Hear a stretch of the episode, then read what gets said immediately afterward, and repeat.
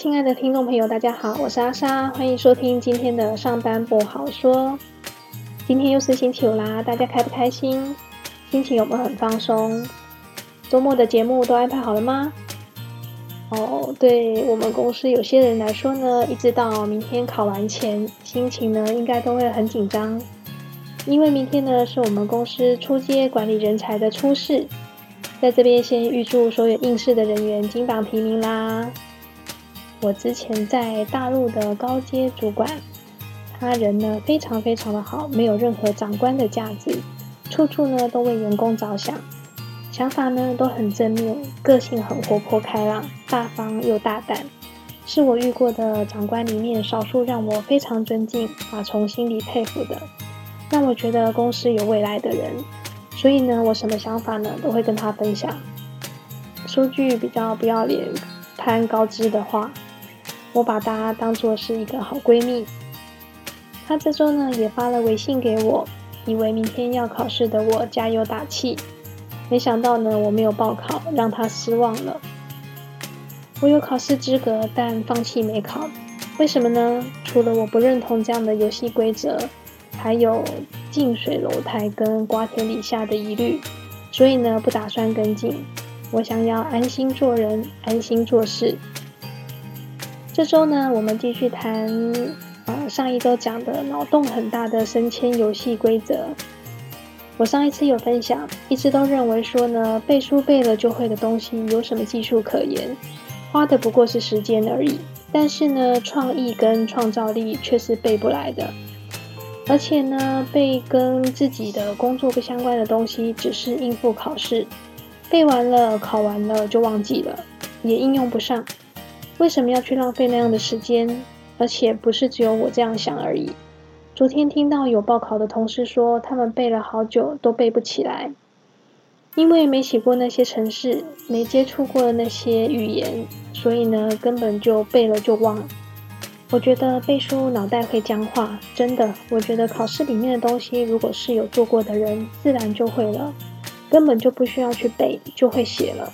那考试根本就没有意义，因为有需要的话呢，你只要去做过那个东西，你就一定会学会，不需要去为了考试去背，而且呢，根本就用不到。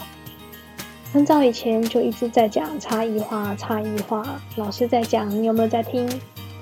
不过那个不重要了，都已经是过去式了。走了将近十年的政策，最近几年呢，终于有了改变，就是有了资讯部门专长考试。有资讯的专业卷，但是呢，这个改变的太快了，有一些策略呢，可能是比较草率了。举个例子，疫情的第一年呢，也是资讯专业卷开始实行的第一年。有人问我说：“诶，你的主管怎么没有考上呢？”我反而问他说：“考没考上很重要吗？”嗯，毕竟他都已经做了那么多的事情，任职多年的主管。不论是经验或者是能力，都是大家认可的。有没有昭告天下？他真的很优秀，其实只是多余的而已。更何况那个考试，他的能力怎么可能是从区区的一张考试卷里面考出来的呢？再来，你要看出题的人是谁，出题的人的程度呢，是不是比他高？出题的内容呢，有没有偏颇？是不是有经过压力测试的，经得起反复考验的？如果他的能力在一百分，而出题考试的程度只有五十分，那你有需要去写那五十分的题目来证明自己吗？我比较不敢相信的是，现在 AI 应用都已经算是成熟了，会下 prompt 的话，程式码主动就生成出来，而且拜托，现在实际上写程式都不用一个一个去敲代码。你只要一个方讯，一个函式，敲一个英文字或是前几个字，电脑就会自动带出来。怎么会有考试考你手工写代码的？这是越活越回去吗？这到底是哪一招啊？而且事实是，根本就是跟资讯不对称有关呐。哦，man，你不知道，因为资讯不对称，究竟牺牲掉了什么？也刷掉了多少原本对公司忠诚度很高的人才？可惜不？不好说。我该说这个资讯专场考试游戏规则是克制化的吗？系统克制化，连考试也都克制化，厉害了。到底是好还是坏呢？嗯，这样的克制化呢，对有些人来讲，我觉得是天上掉下来的馅饼吧。就算是啥也不用做，啥也不用看，啥也不用背，该是你的就是你的。比方说考试的内容呢，就是你每天工作的内容。所以我觉得真的是一个怪圈，没做那些工作的就要靠背书才能够知道别人的工作内容，考试才会回答。问题是各自都有各自的专长与工作的领域。再说了，要知道那些考试的内容，哪天你要做到那个工作就学会了。做中学，学中做，为什么现在要去背它而用不到呢？就为了现在的考试吗？其实呢，我不反对考试，但是呢，是对那个领域有需要，要测试自己对那个领域了解有多少，自主的呢去测试看看学习或知识的成效，不是呢为了升官加薪去考试的，而且呢都还跟工作无关。升职加薪居然跟工作脱钩，跟考试挂钩，这是几个意思？这底层的逻辑与意识，我可以这么理解吗？就是不要管工作了，专心念书，考试加薪是上上策。My God，这里的世界我不懂，难怪我在大陆的大老板曾经跟我说，我走错路了。的确，我的频率老是跟这家公司对不上。那也没所谓，牺牲掉的这些人根本不会因为公司的政策他就有所改变，因为他的资质还是在那里，能力还是在那里。俗话说真金不怕火炼，但我觉得真金不需要火炼，金子就是金子，难道一定要用火试？放在保管箱藏起来都还有人要偷，难道掉在地上就没有人捡了吗？我的重点是公司要怎么样网络这些人的心，来一起为公司努力。创造优质的工作环境与企业文化，我觉得这个是一个非常重要的课题。也就是公司怎么把掉在地上的金子赶快捡起来，免得被别人抢先一步。现在不是要抢新人而已，只要是人都要抢啊，更何况是人才。外面的世界已经在抢二次就业的人才了，你呢说不定哪天你也需要去抢，什么都比别人慢好几拍，是怎样？来举个真金被雷清的例子，就是我在大陆工作的时候呢，我的直属主管，他呢因为能力跟各方面都受到大家的肯定，很优秀。他跟我一样，之前都是先在软体公司待过才入行，受的训练呢大同小异，所以呢彼此都很清楚有多少本事。所以呢被提拔起来当做主管，他在大陆做管理职的时候呢，发挥所长。将部门领导得很有士气，很有向心力。我很肯定他各方面的能力。他个性好，有责任感，EQ 高，专业技能呢也都很强。以他的资质来说呢，超过现在很多在线的出界管理人员。大家都很认同他是万中挑一的人选。公司有他这样的人才呢，是公司的一大福音。但是呢，他却没有拿到对相对应的待遇跟尊重。怎么说呢？他是公司在大陆子公司创初创时期的元老级人物，各方面又是一等一的人才。但是呢，因为家庭因素，不得已呢需要归建返台。返台后呢，没有延续他的舞台跟应有的应得的，反而回归跟我一样是一个平平无奇的小金蛋。哦，不，他好像好一点，是一位小组长。当时呢，公司要成立子公司的时候，创业维艰。他为了公司，把他的所有时间跟精力全部都投注在了工作上面，让专案顺利进行，让专案准时上线。当时呢，需要大量的系统来做支持，万事起头难，全部都从零开始，要接受很多的挑战。为了让公司更有竞争力。因此呢，没有时间准备某行出街的管理人员资格考，输给了有时间准备考试的人。而且呢，因为子行的需要，请他做领导，却没有得到相对应的报酬，而且呢，还被说成是伪主管。我有听过微网红，就没有听过伪主管。什么是伪主管呢？就是假的主管。难道通过考试就是真的主管了吗？你懂的。当初说他是伪主管的人，嗯，还真的挺恶毒的，究竟是什么样的官僚文化，认为考试考得出好主管呢？我就问公司：“你看，错误的政策让这样的流言蜚语传出，说出这样的话，真是让努力为公司做事的人受到恶意重伤，良心真的过得去吗？”我还是那句老话，这可能是两败俱伤的事，但伤的最大的可能是公司没有优秀的人才可以用，反而不是个人。为什么他在大陆子公司呢是一位领导，返台归建之后就不是了呢？这就要归责于这一家公司的制度。无论你是外面是什么样的岗位，一律都要通过某行的资格认证，否则呢就没有管理人才的资格。对你没有听错，某行的资格认证如何认证呢？就是考试。考什么内容呢？之前我分享过，跟 IT 呢可能半毛钱关系都没有，工作上呢也都用不到的保险啊、寿险啊、授信、外汇、存汇。嗯，财富管理、防止洗钱等等，而且呢，题目都还很瞎，可能呢，昨天才考试，今天呢，实际上做的呢，跟昨天的考试标准答案不一样，根本呢就是两回事。是啦，没错，金融机构是受高度监管的行业，但是呢，领导力究竟跟考试力有没有相关呢？管理人才是要用考的，考过了就会管理了。没关系，墨菲哥，咱们都是系统原厂认证出来的，打的是国际杯，不分地方杯，一般见识啦。那些设计、测验猴子爬树技巧的，本来就不是我们的强项。我是鱼，本来就在水里游，而您呢是龙，早在天上飞，不需要爬树的。当然啊，那些猴子也飞不上天。来，马上举个猴子对照组的例子。嗯，当时呢，有一位刚考上，但是呢还没有分派的新手主管，意思呢是他刚考上，公司呢赐予他有做主管的资格，但是呢还没有分派。当时呢，他所在的分行经办呢，因为网络银行的业务，把客户的交易的 U K 给绑错了，打电话到我们信息部来求救。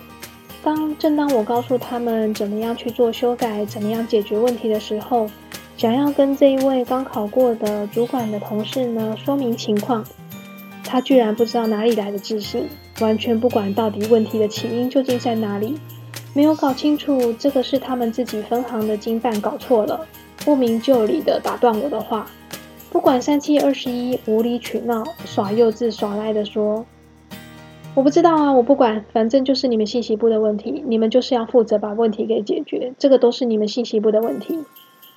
当时我心里就想，真是个巨婴，我们的信息部哪里有问题了？这个是你们自己的经办搞错搞砸的呀！我们在解决问题，协助你们弥补你们的错误，也算你们督导不周。怎么怪别人，问题就可以解决或者是扭转吗？Come on, grow up！我当时不禁想，如果呢，把现在那个实际案例的问题。拿到主管口试去当做题目的话，那你还会像现在这样耍赖吗？你还会用像现在这样子的答案回主主考官，跟他说我不管，我不知道，反正这个都是别人的问题。那这个真的是非常的吊诡啊！如果呢，它是一个考题的话，他只是说出主管主考官想要的答案。但是呢，实际上放到现实来解决问题的时候，它是这样的一个解决问题的方式。难道这这个就是主考官们花大把时间、大把精力为公司精挑细选的管理人才吗？所以真的很抱歉，我真的不能忍住。Anyway，诸如此类的事情呢，诸凡不及备载。在我看来呢，公司在鼓励创新、个人创新。还有工作的专业、领导专长上面方向呢，似乎是有点奇怪了。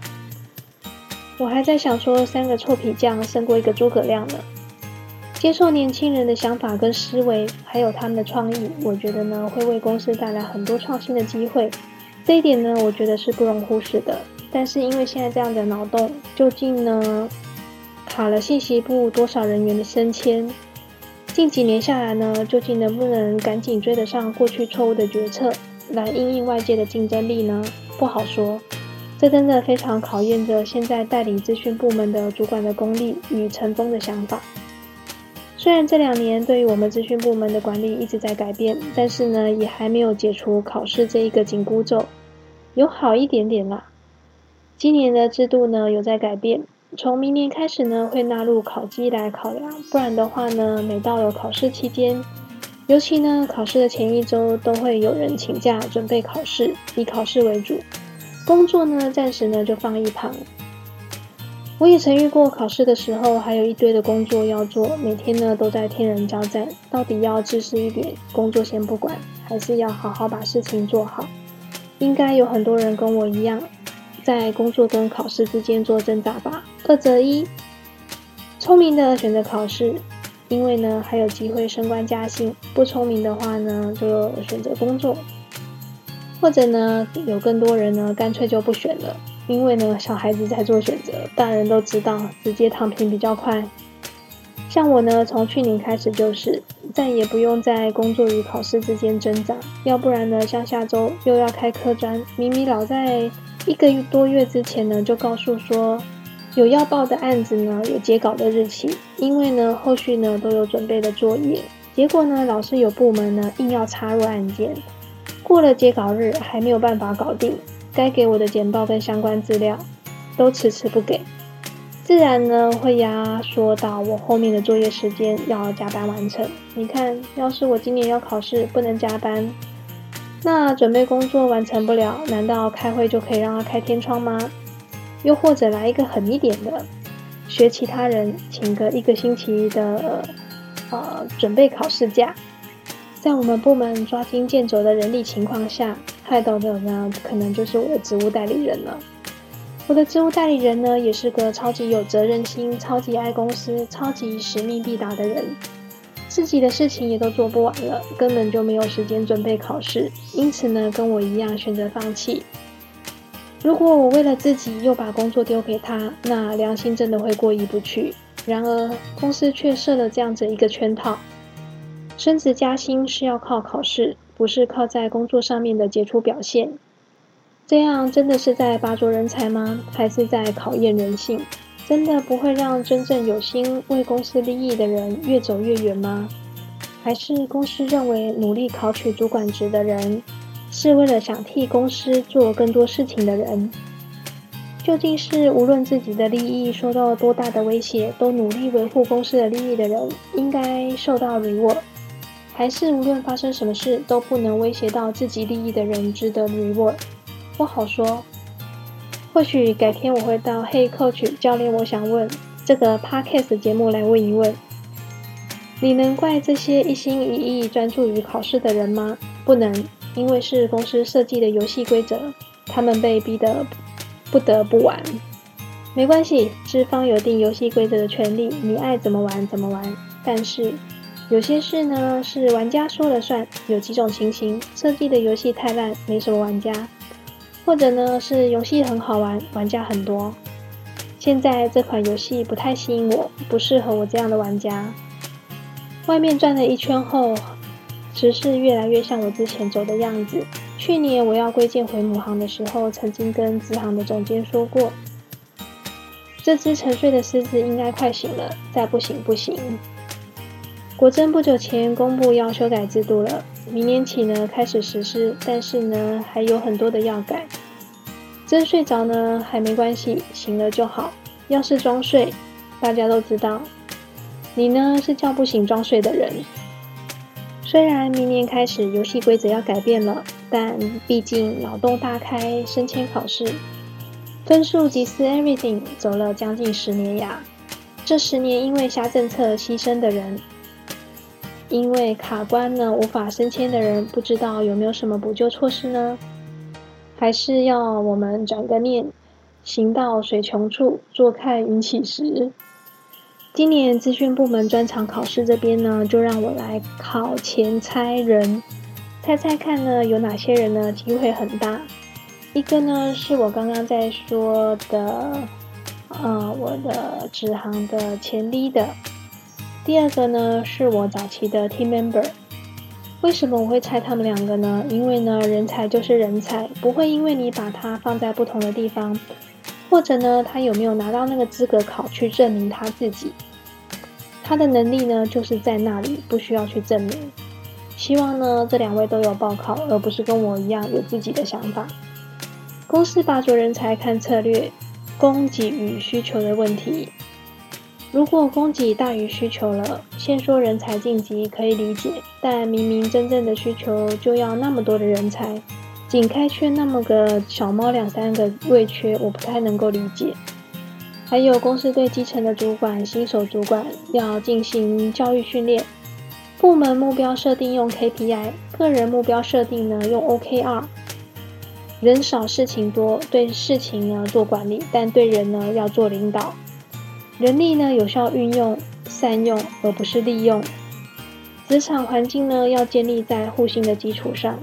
那为什么外面专家讲的方法，内部都没有在用呢？Anyway，那是公司对未来方向的执行策略，我没有办法说什么，就只能够在这边碎碎念啦。其实呢，我觉得人才的培育很考验这 HR 这个部门。因为我曾经有做过，无论做什么决策都会被骂，真的非常难为。好了，今天的分享就到这里，我们下周五同一时间空中再见，拜拜。